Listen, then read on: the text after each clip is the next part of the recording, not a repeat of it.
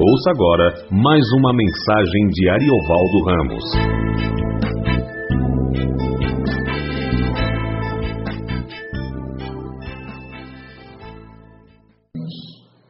Tão grande número de, tão grande nuvem de testemunhas, desembaraçando-nos de todo o peso e do pecado que tenazmente nos assedia, corramos com perseverança a carreira que nos está proposta.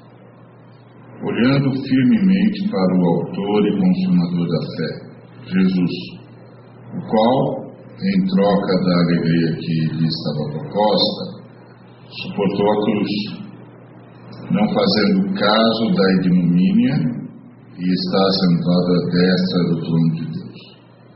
Considerai, pois, atentamente aquele que suportou tamanha oposição dos pecadores contra si mesmo, para que não vos fatigueis desmaiando em vossa alma. Ora, na vossa luta contra o pecado, ainda não tendes resistido até ao sangue, e estáis esquecidos da exortação que, como a filhos, discorre convosco Filho meu, não menosprezes a correção que vem do Senhor, nem desmaieis, nem desmaies quando por ele és reprovado. Ah, porque o Senhor corrige a quem ama e açoita todo filho a quem recebe. Vamos orar? Obrigado, Senhor, por tua graça, misericórdia, bondade, por ter nos trazido aqui pela forma como o Senhor nos conduz na tua misericórdia para além da nossa compreensão. Recebe nosso louvor em nome de Jesus, cujos méritos nos permitem estar diante de Ti. Fala conosco, Senhor, e fala aos nossos corações de modo que possamos ser para a Tua honra em nome de Cristo Jesus. Amém. Muito bem, nós estamos estudando Hebreus, a carta à igreja que, que ficou na Judéia. Essa, essa carta foi escrita provavelmente quando os irmãos já tinham mudado para a Transjordânia é, um pouquinho antes da queda do, do, do, Templo de Jerusalém e da própria cidade de Jerusalém. E o autor está enfrentando a angústia dos irmãos hebreus que não estão entendendo a situação, que não estão entendendo porquê de tanto sofrimento e não estão entendendo uh, por que, eles tiveram que fugir? Ah, por que, que Jerusalém vai ser destruída?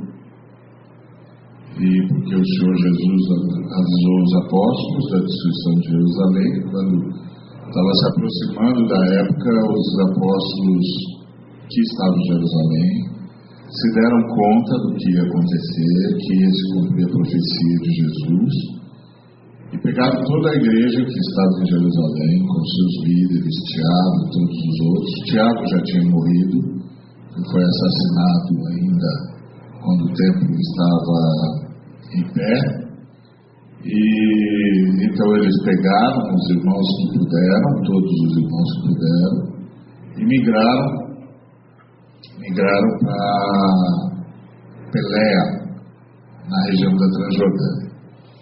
É uma época difícil, os zelotes tinham tomado conta da cidade, tinham tomado conta da realidade econômica, ah, os irmãos trouxeram ofertas para eles escaparem da fome, e eles só iriam poder usar essa oferta agora, porque quando a oferta chegou, os zelotes já tinham dominado Jerusalém e não permitiam mais que se usasse a moeda romana. Então, só agora, nessa transferência, que eles poderiam Se conseguiram guardar uma parte do dinheiro ou não, a gente não sabe os detalhes, é que eles poderiam usar a oferta que receberam, porque Jerusalém não podia.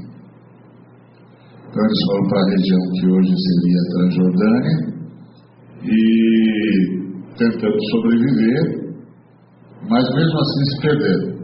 Se perderam, como eu já disse aos irmãos, a gente.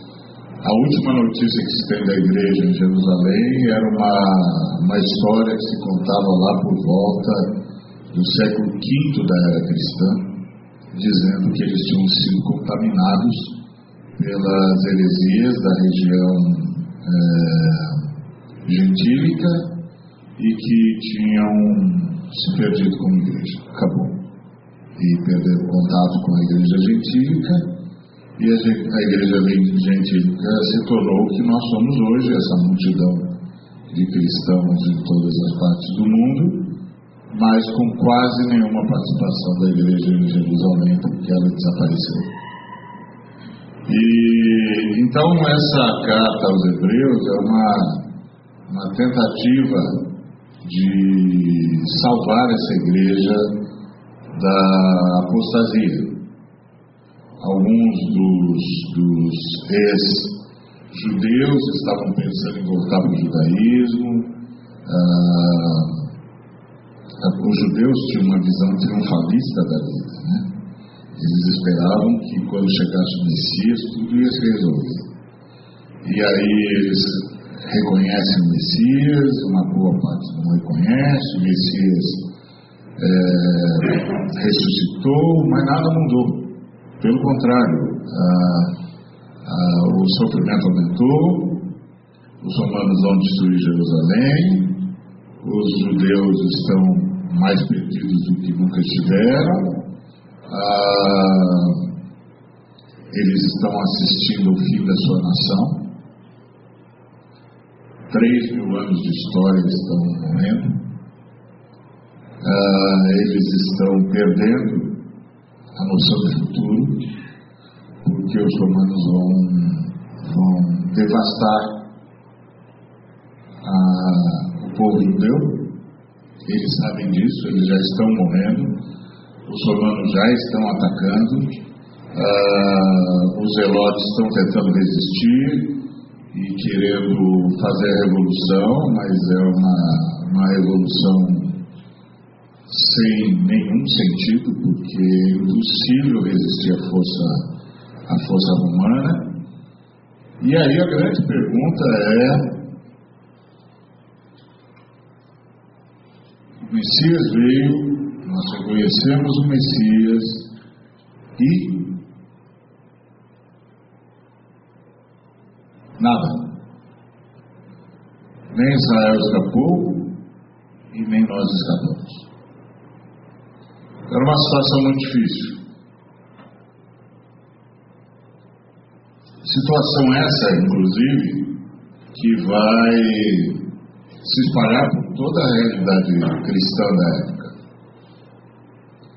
Você, você está perto agora, chegando perto da era de Domiciano, que vai perseguir a igreja como nunca ninguém perseguiu até hoje.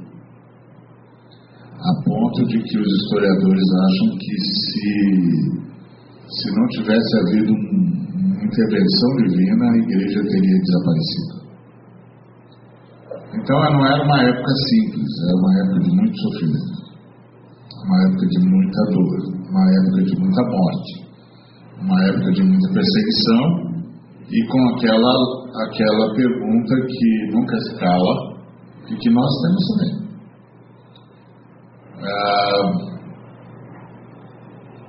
por que, que quem está obedecendo Deus, está fazendo a vontade de Deus,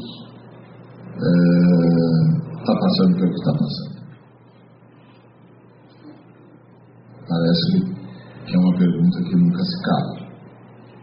E aí o, o autor acabou de, de falar sobre o que nós chamamos de os heróis da fé, que é o capítulo 11, em que ele mostra que houve duas categorias de pessoas. As que viram as promessas se cumprirem e as que não viram. as que eh, tiveram seus mortos ressurretos e as que morreram. As que tiveram seus enfermos curados e as que continuam padecendo de dor e de enfermidade. E essa realidade está ah, lá. É a história de Israel, é a história do povo de Deus. E essa, e é essa questão que persegue os cristãos até hoje, até hoje, cristãos em várias partes do mundo perguntam por que nós, por que nós estamos sofrendo, por que nós estamos sofrendo. E é estranho porque nós somos as pessoas que têm plena consciência de que vivemos um mundo em estado de rebelião. Nós somos as pessoas que têm plena consciência de que vivemos um mundo caído e que nós estamos do lado da minoria e não do lado da maioria. Que nós estamos lutando contra o diabo e que o diabo controla os sistemas. A gente sabe disso, mas parece que não sabe. Não é? A gente sabe que, que Deus está fazendo um resgate e que nós estamos é, cooperando com Deus. E que é uma batalha. É que a gente se esquece que cair é fácil. Se levantar é outra história. Descer morro abaixo é fácil. Subir o morro de volta é outra história. A humanidade caiu. Agora, a humanidade sendo levada de volta é outra história. Uma história que custou um preço muito alto, que custou o preço da morte do próprio Deus Filho. Então, o autor de Hebreus diz assim: olha, nós temos uma grande nuvem de testemunhas. É, nuvem é um tema muito moderno, né? A gente usa muito na informática, põe tudo na nuvem. Né? A fé cristã foi a primeira que teve noção do que hoje nós chamamos de mundo virtual a ideia de que nós fazemos parte de uma comunidade que está para além do que os olhos veem, do que as mãos podem tocar. Que nós fazemos parte de uma comunidade que está aqui e além. E que nós estamos juntos. Nós fazemos parte de uma comunidade que está aguardando a ressurreição. Os que estão aqui estão aguardando a ressurreição. E os que estão lá estão aguardando a ressurreição. Os que estão lá não se comunicam conosco, mas deixaram seu exemplo para nós seguirmos. É isso que esse texto está dizendo. Nós temos a rodear-nos tão grande nuvem de testemunhos. Ou seja, nós temos a nosso favor a história dos irmãos e irmãs que insistiram em servir o Senhor mesmo a um custo altíssimo, que entenderam que eram parte de um grande processo de mudança na história. Deus estava salvando a humanidade. E isso é sair da prisão, é libertar cadeias, é quebrar algemas, é socorrer seres humanos, é estender a mão aos desafortunados, aos opressos por Satanás. É uma batalha. É uma batalha.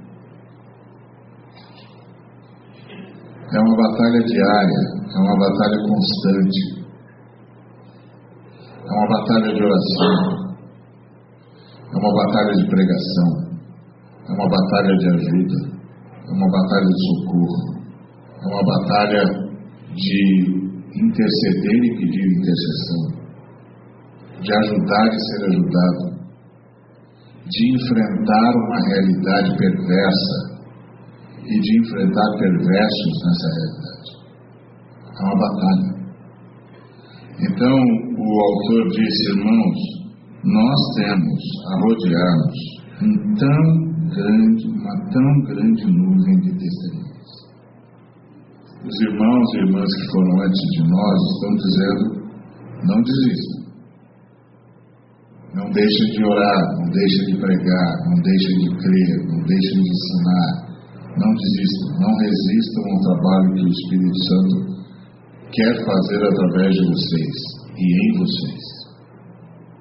Não desistam. Então, uh, nossos irmãos que nos antecederam, eles nos falam dessa batalha. Foi o que nós vimos em Hebreus 11. Eles se tornaram, segundo o autor de Hebreus 11, uh, eh, pessoas das quais o mundo não era digno. E eles nos desafiam a ser do mesmo jeito. Eles nos desafiam a imitá-los. Eles nos desafiam a sermos pessoas das quais o mundo não é digno. Então ele diz que só tem uma coisa, na verdade, que nos atrapalha. E que o que nos atrapalha não é o sofrimento. Que o que nos atrapalha não é o diabo. O que nos atrapalha não são os sistemas. O que nos atrapalha não são os adversários da cruz. O que nos atrapalha e o que tenazmente nos assedia é o nosso pecado. É interessante dizer isso. Na verdade, nós só temos um inimigo: o nosso pecado. O diabo é nosso adversário, mas ele não tem poder sobre nós.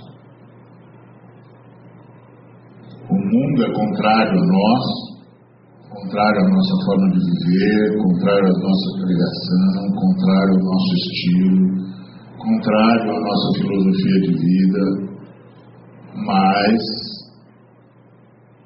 o mundo não pode fazer nada de fato contra nós porque nós somos pessoas de vida resolvida. Se a gente acordou, Jesus está com a gente. Se a gente não acordar, a gente está com Jesus. Então nossa vida está resolvida. Nós não temos medo do, da eternidade. Nós não temos medo do futuro. Quem sabe que está pronto para a eternidade está com a vida resolvida. Porque nenhum ser humano sabe quanto tempo tem. E como nenhum de nós sabe quanto tempo tem, nós todos temos muito pouco tempo. Então só tem uma coisa para a qual a gente tem que estar realmente preparado, que é para a eternidade. Todas as outras coisas podem vir ou não, podem acontecer ou não. Mas a eternidade certamente acontecerá. Então só tem isso para se preparar. Todas as outras coisas já passaram e passarão. Civilizações já desapareceram, civilizações já foram formadas, cidades inteiras desapareceram, cidades foram construídas, populações inteiras foram submergidas, populações surgiram de novo. Tudo já foi e vai voltar. O ponto básico é que não é a história que conta, é o que vem depois da história. Porque todo mundo passa pela história e a história passa por todo mundo. Isso é inevitável. É inevitável. Então a gente tem que estar preparado para o que vem depois da história depois da nossa história pessoal e depois da história da humanidade, como nós a conhecemos. Por isso o autor está dizendo, olha, presta atenção nos, nessa grande nuvem de testemunhos que nos rodeia. É interessante que ele cria uma imagem, uh, que é uma metáfora, óbvio, né? senão se, a gente poderia até ficar amedrontado, mas ele cria uma imagem como se todos esses irmãos, como, como os apóstolos, os heróis do Antigo Testamento, estivessem em volta da gente, olhando para a gente, esperando para ver se a gente vai corresponder à vida que eles levaram, ao testemunho que eles deram, às angústias que eles passaram e à mensagem que eles disseram. É como se eles estivessem nos observando. E torcendo por nós, mas não podem fazer nada a não ser o que já fizeram. Deixarmos exemplo. E e aí o autor do, do livro está dizendo, meus irmãos, é assim mesmo.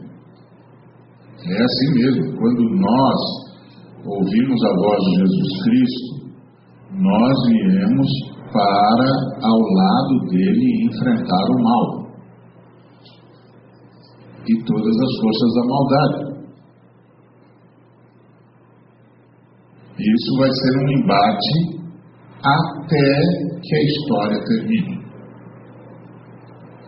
Com a, a, a vantagem, o privilégio que nós temos de já saber qual é o fim da história. O fim da história é a vitória final do Cristo. Então, e a vitória final do Cristo é a nossa vitória também.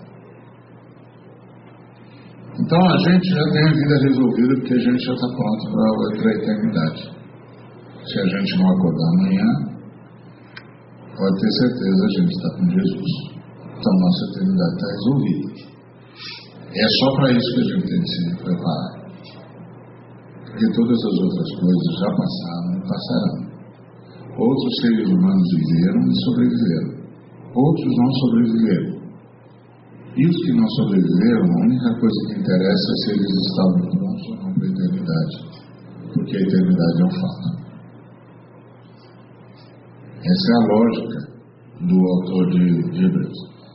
Então ele diz: olha, do que, que nós temos de nos desembaraçar? De todo o peso e do pecado que mentes nos assedia. O peso não são as coisas que nós temos ou não. O peso é como nós lidamos com o que temos. Esse é ponto. O peso é como nós lidamos com o que temos. O Samuel Camaleison ele disse que é, a gente ah, só tem aquilo que doa. Aquilo que a gente não consegue doar, a gente não tem. Pelo contrário, é aquilo que tem a gente. Porque a gente não consegue se livrar daquilo. Então, se a gente não consegue se livrar daquilo, então é aquilo que tem posse, que tem a gente como posse. Então, isso é o peso. Quanto mais o meu coração estiver preso nas coisas, mais peso eu tenho. Quanto mais o meu coração estiver voltado ao Senhor Jesus, menos peso eu tenho. Então tem a ver com ter ou não ter coisas do Senhor para administrar. Ter ou não ter acesso a, a, a bens ou não. Tem a ver com, com como nós lidamos com isso. Se a gente possui isso, ou se é isso que nos possui. Se é isso que nos possui, então nós temos muito peso.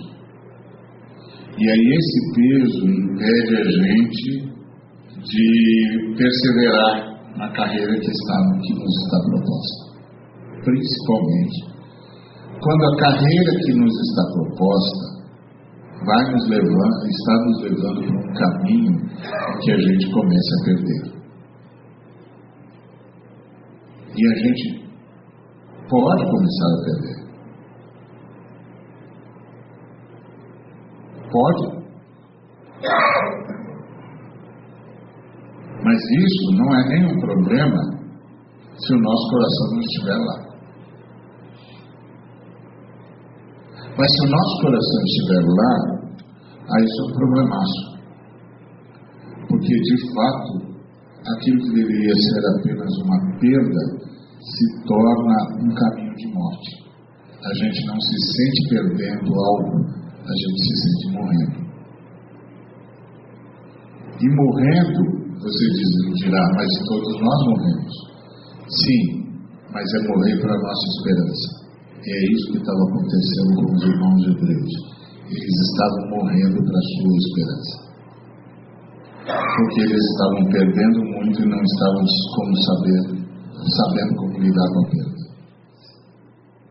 Então estavam perdendo a esperança. E quando a gente perde a esperança, a gente morreu mesmo. Porque a morte, como como morte física é só um evento que a gente vai recuperar na ressurreição. Que o nosso corpo vai ressurgir. Nós vamos ter o corpo de volta. Então é só um evento que a gente recupera na, na, na ressurreição. Mas a perda da esperança não, já não recupera. A morte da esperança é a morte em vida. E essa não, essa não dá para recuperar. A menos que a gente abra mão de todo o peso. E o nosso coração esteja descolado das coisas.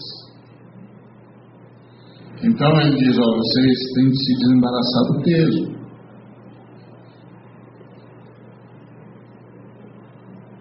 É, os judeus com a, com a a Segunda Grande Guerra, o Holocausto, etc., eles aprenderam a ter pouca coisa, a ter muito em, em ativos que eles possam carregar consigo ou possam, ou possam rapidamente dar outro destino. Porque eles descobriram que não estavam mais seguros, que o patrimônio deles não estava seguro, que ter patrimônio que você não pode carregar rápido é patrimônio para perder. Então, é, a vida é assim. Se a gente tiver muito peso, é porque a gente tem uma vida que a gente não devia ter. Está se apoiando no que a gente não devia se apoiar. E quando a gente começar a perder isso, a gente se perde também. Então, esse é um, esse é um é, é a fala do nosso irmão para os israelitas da época, os hebreus. Ele estava dizendo: vocês estão com muito peso, eles estão fugindo. Eles estão deixando tudo para trás. Eles estão fugindo porque Jesus Cristo disse para fugir. E é muito complicado se ele é um Deus que manda você fugir. A gente sempre espera um Deus que diga: ah, Eu vou enfrentar os seus adversários por você, eu vou detê-los, eles não vão alcançar você, nada vai te acontecer. Fica tranquilo. A gente espera um Deus que tenha exércitos à nossa disposição. É muito difícil trabalhar, viver é, com um Deus que diz para você: fuja, fuja, porque a situação vai ficar difícil. E se você ficar aqui, você vai morrer. E o senhor não vai fazer nada? Estou fazendo. Estou dizendo para você fuja. Agora, não é nada diferente do que ele fez com o próprio filho. Porque quando Herodes decide matar as crianças para ver se entre as crianças que mata alcança Jesus, a palavra do anjo para José não é fica tranquilo que esse menino está protegido. A palavra do anjo para José é fuja.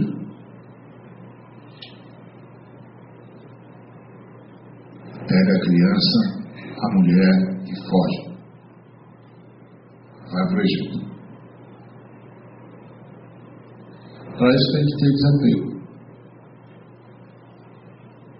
Para isso não pode ter peso.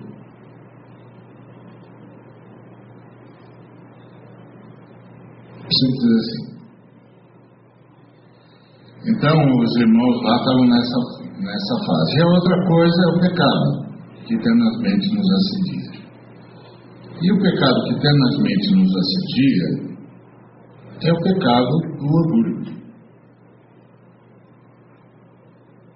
Que é o que diz para mim que eu, eu não mereço passar por isso.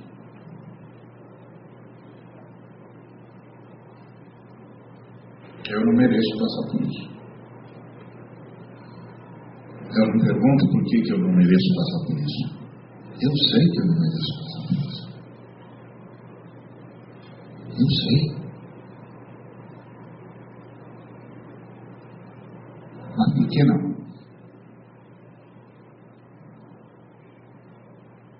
Que não? Por isso que nós temos a nos rodear tão grande nuvem de testemunhas. De gente que está nos dizendo, nós passamos por isso. Nós passamos por isso. Nós sofremos. Nós fomos escorraçados.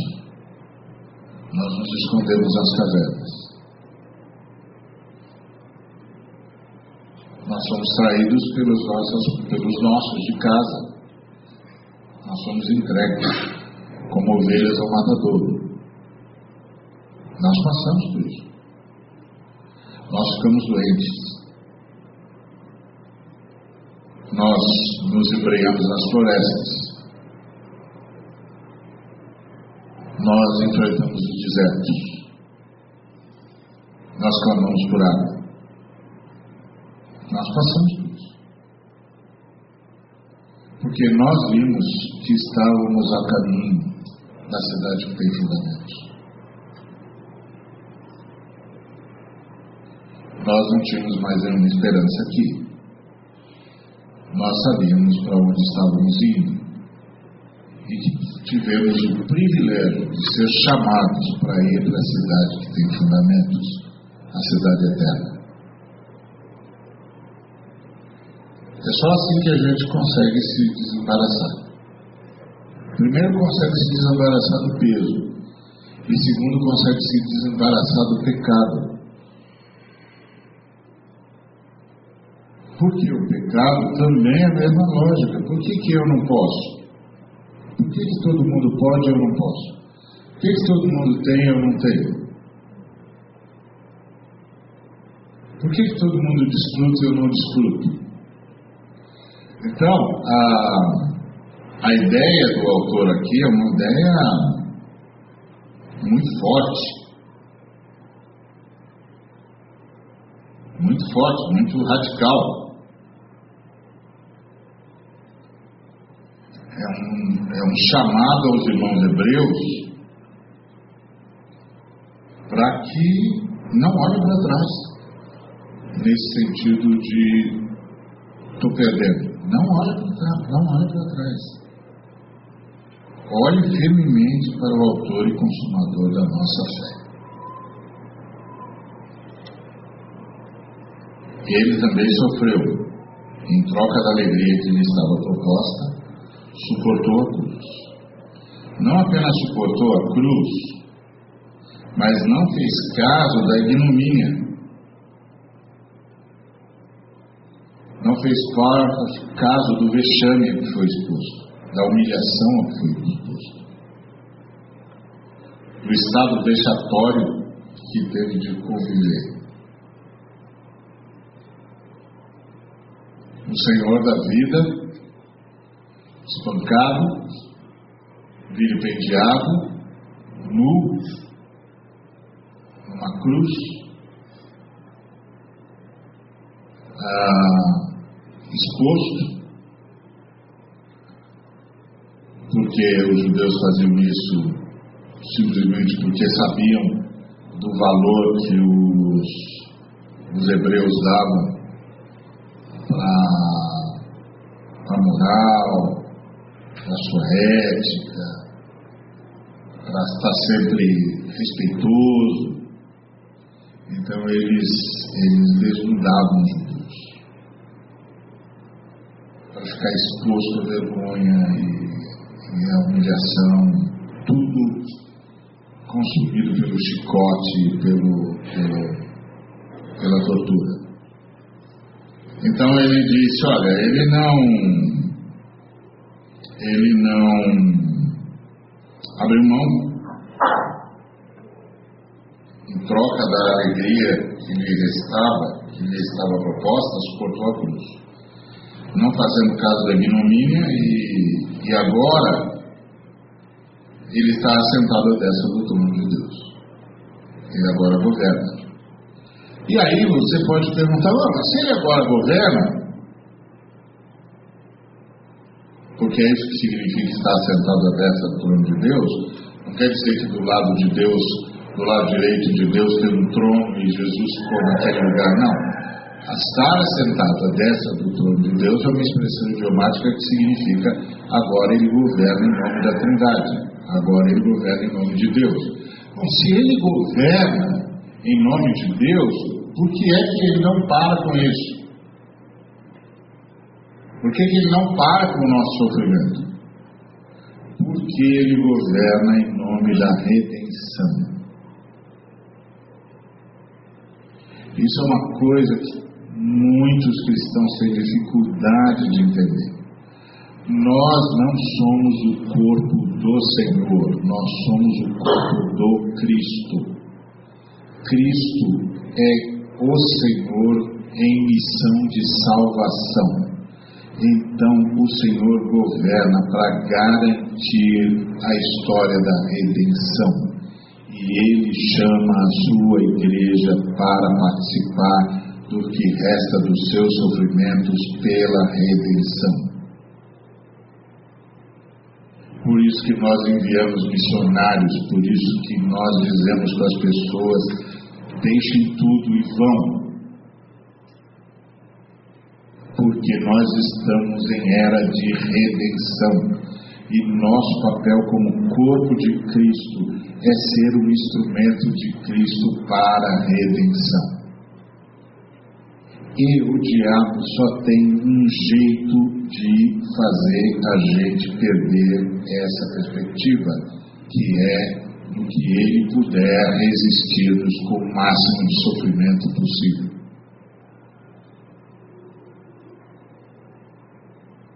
É assim.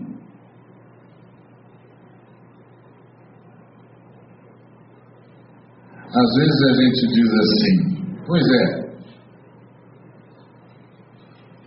Jesus passou pela tentação e, e venceu, então ah, o problema dele ele resolveu logo de cara. Não é verdade. A Bíblia diz que o diabo o abandonou aguardando tempo oportuno. O que quer dizer? Que o diabo voltou a atacá-lo tantas vezes quantas pôde. Tantas vezes quantas, quantas pôde. Porque era o único jeito de tentar impedi-lo. Então, nós cristãos nem sempre nos damos conta de que estamos em meio a uma batalha. E que é assim mesmo. Por isso que nós somos chamados à unidade, por isso que nós somos chamados à mutualidade, por isso que nós somos chamados ao pão nosso, à partilha. Por causa disso. Porque nós todos estamos em batalha. O apóstolo disse: não ah, se assustem com o fogo ardente que há no meio de vós. Vossos irmãos em toda parte estão passando pela mesma coisa. Faz parte desse caminho, desta carreira que nos está proposta. Então a gente olha firmemente para Jesus que nos deu a fé e que vai fazer com que a nossa fé alcance o seu objetivo. E o objetivo da nossa fé é a ressurreição. E mais, quanto mais dons você tem, mais você vai ser resistido pelo diabo. Um, um jovem que tinha dom de visão chegou para o pastor e disse: Pastor, eu tenho dor de visão, vi isso e aquilo e tal. Aí o pastor disse: Você deve ter muita tentação para quando vê o, o, quando abre o seu computador e vê pornografia, não é?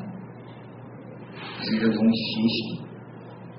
E o pastor, olhou o pastor e disse: Como é que você sabe? Pastor disse que o diabo ataca você no contrário daquilo que Deus te deu. como Deus te, te permite ver a glória é, é, inacessível dele, o diabo tenta te atrair para o que ele tem de mais sólido. É assim que funciona. Você não está preparado para isso? E o menino disse, não. Então, você devia? Você devia saber que o diabo tenta atrair você para o que é exatamente o contrário do seu dom. Porque todo dom que você tem é o, é o inacessível, glorioso de Deus sendo revelado a você. O diabo vai tentar levar você para o que é de mais sorte do que ele tem em relação ao que você recebeu de Deus. Para tentar tirar você do centro da vontade de Deus. e você não, como você não tem percepção que está sendo resistido, você simplesmente acha que é a sua fraqueza, mas você não se dá conta de que é a sua batalha.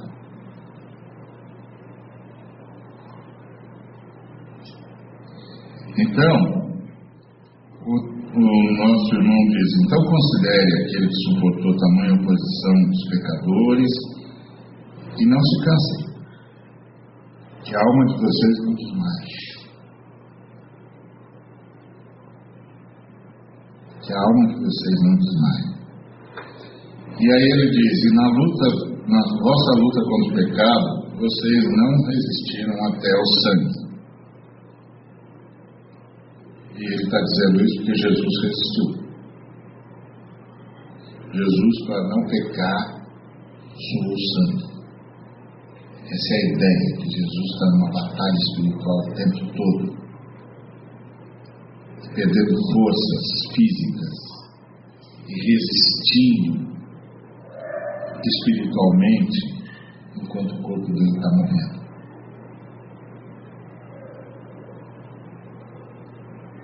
Então nós não temos a menor, quando você lê Hebreus, você começa a se dar conta de que Jesus de Nazaré passou por uma batalha que a maioria de nós não tem a menor ideia. A menor ideia. Foi muito mais profundo e muito mais doloroso. Então ele disse, então o autor diz assim, só tem um jeito.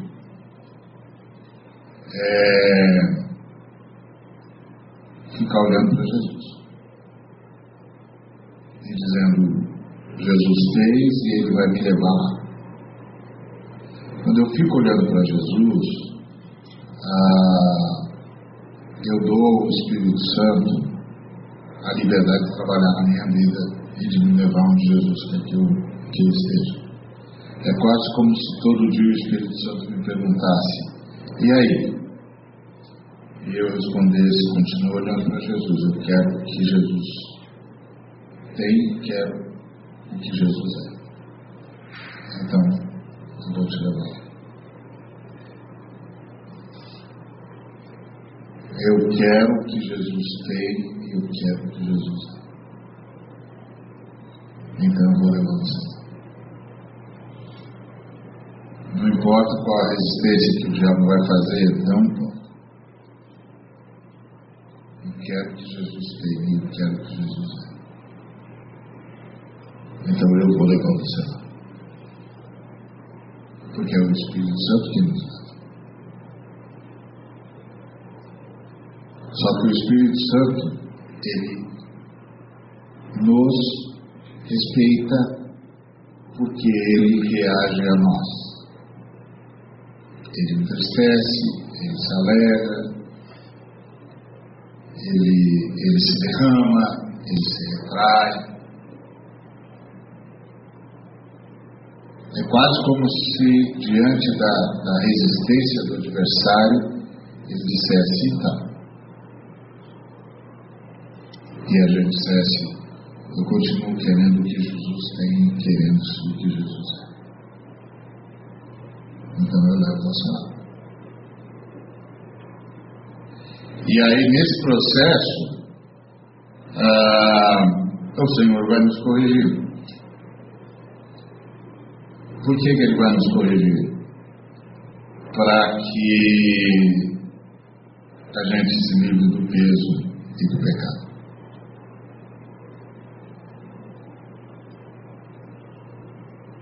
Porque qual é a única vantagem que o diabo pode ter sobre nós? Esse peso e esse pecado. Se eu estiver amando coisas, ao invés de amar Jesus, e se eu estiver querendo coisas, ao invés de querer Jesus.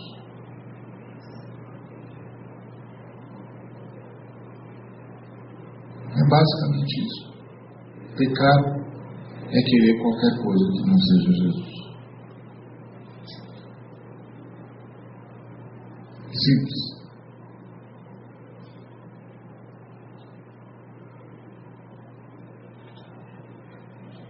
E peso é ter qualquer coisa além de Jesus. Ter qualquer coisa que eu não possa abrir.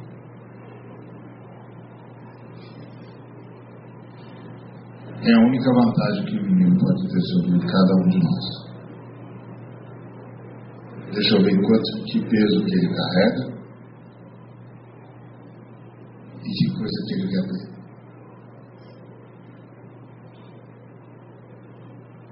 Então é só botar chumbo ali que pronto, fica mais pesado. Por aí vai. E a outra coisa que nós precisamos aprender a conviver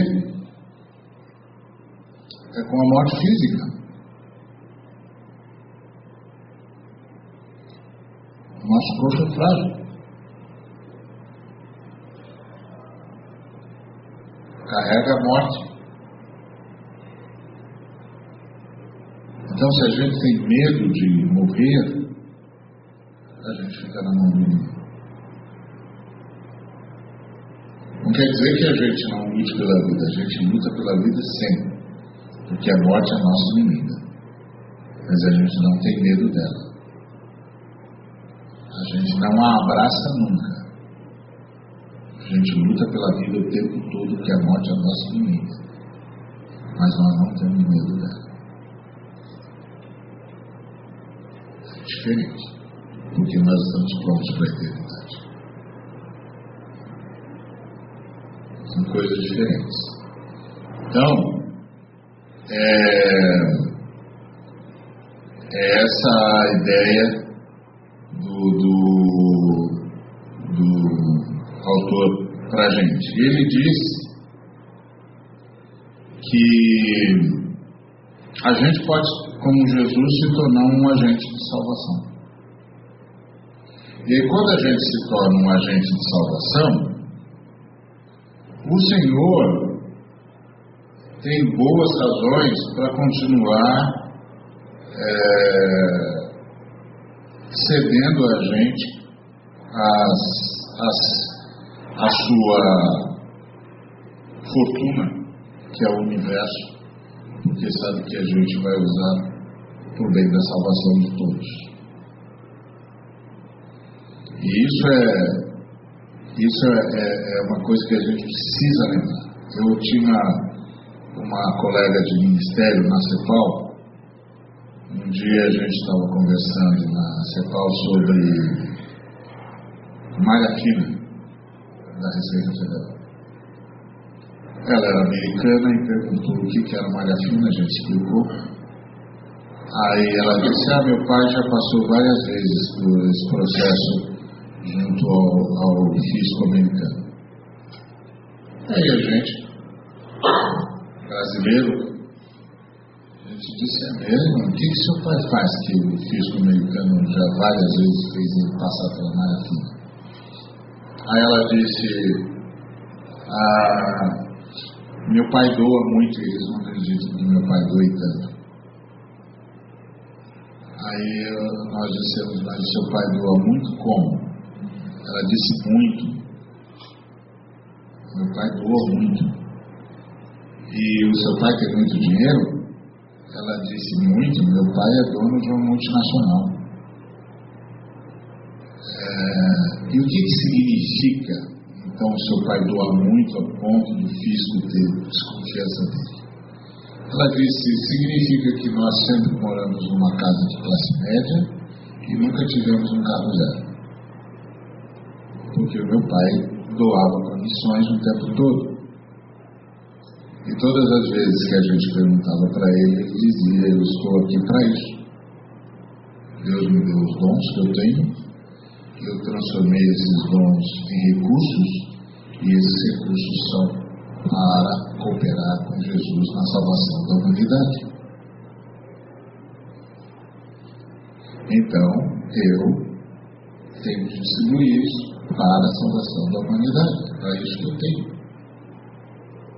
Por isso o Senhor me permitiu construir uma multinacional para doar para a salvação da humanidade. Aí nós dissemos, puxa, mas e, e, você tem mais irmãos? Ela disse, mais três irmãs. E o seu pai? Não, meu pai já morreu. E o dinheiro do seu pai? Ah, foi tudo para uma fundação missionária, que continua mandando dinheiro para a obra missionária, para ajudar cooperar com Jesus na salvação da humanidade. Aí a gente disse, se vocês não se ressentiram disso, e ela disse, não, nós quatro somos missionários também. Nós também estamos dando a nossa contribuição para a salvação da humanidade. Então, é disso que o, as escrituras falam tempo todo. Então, a pergunta, muitas vezes, que a gente faz é Jesus, por que, que o Senhor não me abençoa? E muitas vezes Jesus responde: Se eu abençoo você, o diabo te destrói.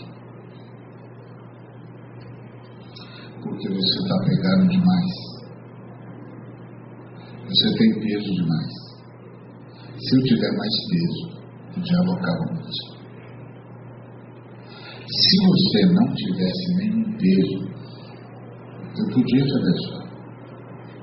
Porque você saberia o que fazer com isso. Mas se eu te abençoo, você morre. Porque você acha que isso é a bênção. Quando na verdade isso é a oportunidade que eu estou dando para você abençoar. Mas você acha que isso é a bênção. Então você se apega. Aí você se apega e o diabo ganha vantagem sobre você. Eu não posso abençoar você. Eu não posso abençoar você porque você tem peso demais. Você não sabe por que é que eu te deixo administrar as coisas. E aí você pede mais, eu te meu filho, esse negócio está mantendo você na terra. Esse negócio está mantendo você preso ao inferno. O diabo está tomando vantagem sobre você por causa disso. Você quer que eu te dê mais?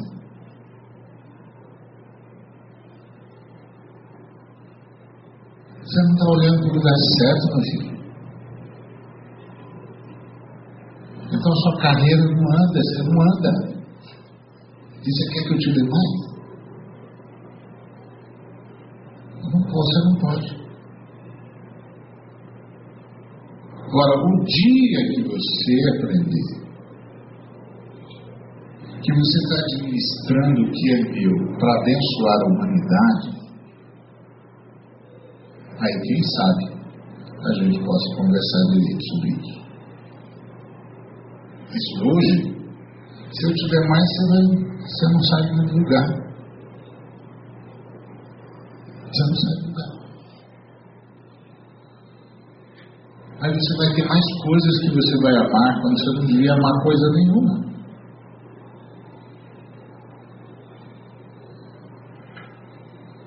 Isso é um Então, o, o, o, autor de Hebreus está dizendo, irmãos, tem sofrimento, tem o diabo, tem o mundo, tem tudo isso mesmo. E é assim mesmo, né? Nós estamos enfrentando, é o adversário das nossas almas, é tudo assim.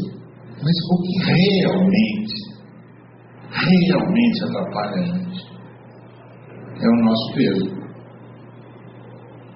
e o nosso pecado. É a gente querer qualquer coisa além de Jesus. E a gente amar qualquer coisa mais do que Jesus.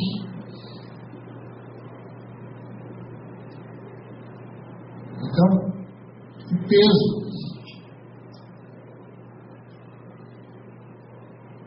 E o orgulho essa coisa de achar que a gente não merece.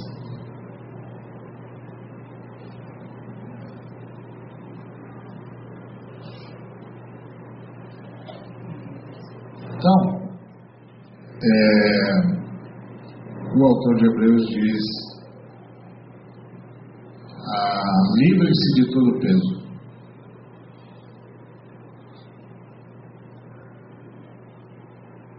Desapeguem-se de tudo. Não queiram nada.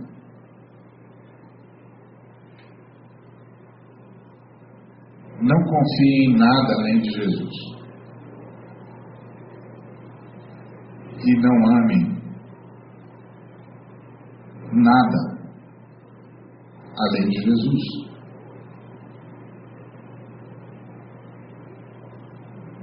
Porque quando a gente ama Jesus, a gente também ama o que tem de ser amado. Então esse é o caminho é, que o Espírito Santo nos conduza por ele, como o irmão sugeriu aos irmãos hebreus, que o Espírito Santo nos vença para nós vencermos pelo poder do Espírito Santo. Amém? Obrigado, Senhor, por tua misericórdia, por teu amor. E continua fazendo a obra em nós. É o que nós rogamos em nome de Jesus. Que a graça de Jesus Cristo, o amor do Pai, a comunhão do Espírito Santo seja com cada um de nós e com todo o povo de Deus hoje para todos sempre. Amém. Boa noite, uma semana de paz um ótimo Natal com a família.